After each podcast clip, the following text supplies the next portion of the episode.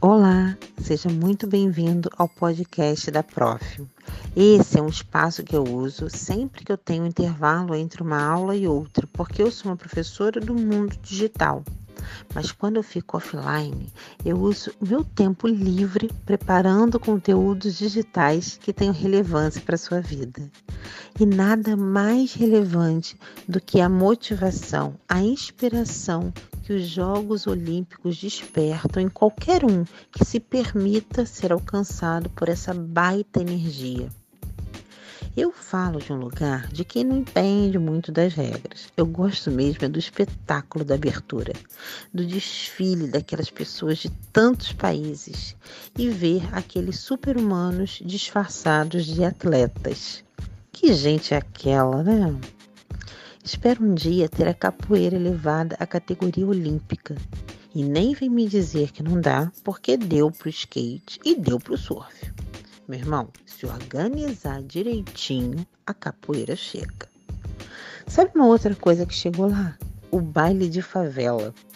Estou me referindo à composição do MC João. Essa música chegou a Tóquio e eu nem sei se alguém um dia poderia imaginar que a favela seria convidada a entrar pela porta da frente. Embora haja um forte movimento de valorização e orgulho por este espaço que é de resistência cultural, não é a coisinha mais simples do mundo ser de favela. O conceito favela, ele só existe quando falta saneamento básico, quando as casas são precárias, quando há ausência total de serviços. Então, ter orgulho de um desafio desse não é fácil. É preciso olhar para a flor de lótus que nasce no meio dessas rochas de dificuldade para então ver beleza ali. E lá há compositores, empreendedores, estudiosos, atletas, que são a baliza para conter todo o discurso limitante a respeito de quem é de favela.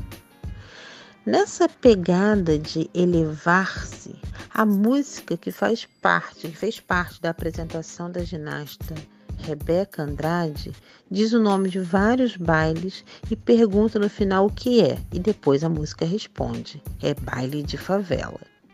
E apesar da letra trazer versos impróprios para menores, ela expressa como os limites são sempre a expressão de um grupo.